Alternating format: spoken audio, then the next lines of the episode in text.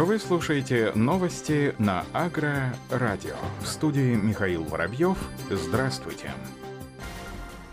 В 2020 году в Рязанской области собран урожай тепличных овощей в пять раз больше, чем в 2019 году, об этом сообщает Минсельхозпрод Рязанской области. Богатый урожай тепличных овощей составил более 11 тысяч тонн, в том числе произведено более 7 тысяч тонн тепличных огурцов и почти 4 тысячи тонн томатов, кроме того 116 тонн прочих овощей. Причина роста заключается в том, что в конце 2019 года в Рыбновском районе начала работу первой очередь тепличного комплекса «Рязанские овощи» современного высокотехнологичного тепличного комбината пятого поколения. Суммарная площадь зимних и весенних теплиц в области составляет сейчас почти 19 гектаров, из них зимние теплицы 13 гектаров. Целом в России тепличное овощеводство уже в течение нескольких лет является одним из самых динамично развивающихся секторов агробизнеса. За пять лет производство отечественной овощной продукции увеличилось почти вдвое. По оценкам экспертов, в 2020 году в России прирост производства тепличных овощей в весенних и зимних теплицах составит порядка 9% и достигнет 1 миллиона 450 тысяч тонн.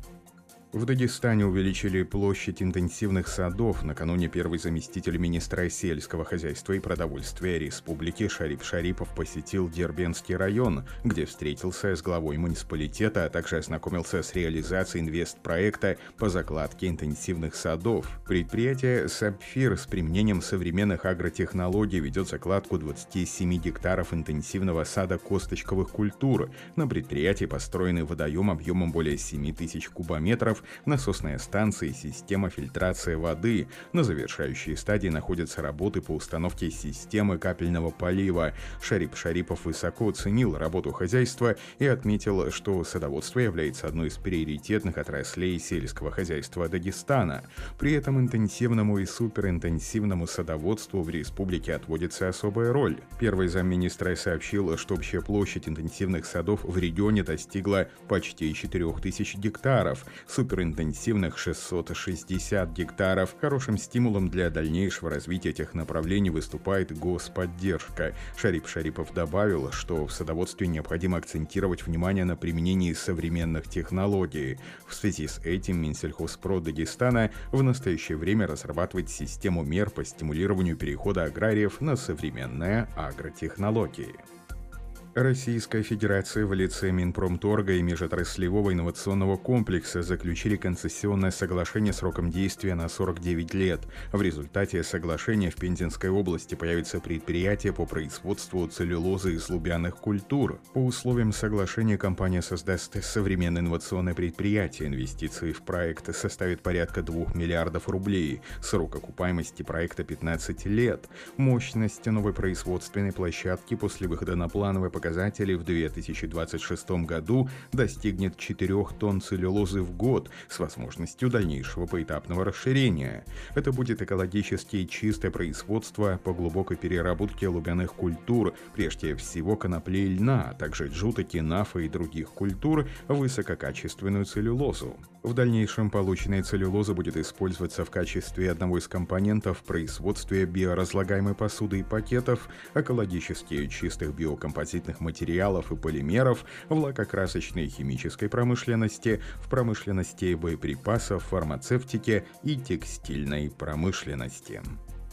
Изменение структуры севооборота, беспахотной технологии, возделывания почвы и использование биометода – это лишь часть мер, которым уделили внимание в ходе обсуждения на совещании с представителями науки в Минсельхозе Ставрополья. Об этом сообщает пресс-служба Минсельхоза России. В настоящее время уже подготовлена федеральная законодательная база, регулирующая и регламентирующая сегмент органического сельхозпроизводства. Требования, предъявляемые к продукции зеленой меткой, предполагают в том числе и биологические биологизированное земледелие. Как отметил первый замминистра сельского хозяйства Вячеслав Дридигер, в декабре 2020 года делегация Ставропольского края посетила Белгородскую область, один из регионов с максимально активным внедрением биологизированного земледелия. Мы прорабатываем механизмы интеграции достижений коллег в этом направлении в наши природно-климатические условия. По поручению губернатора региона мы изучим опыт Белгородской, Ярославской, Воронежской областей в сфере поддержки развития органического земледелия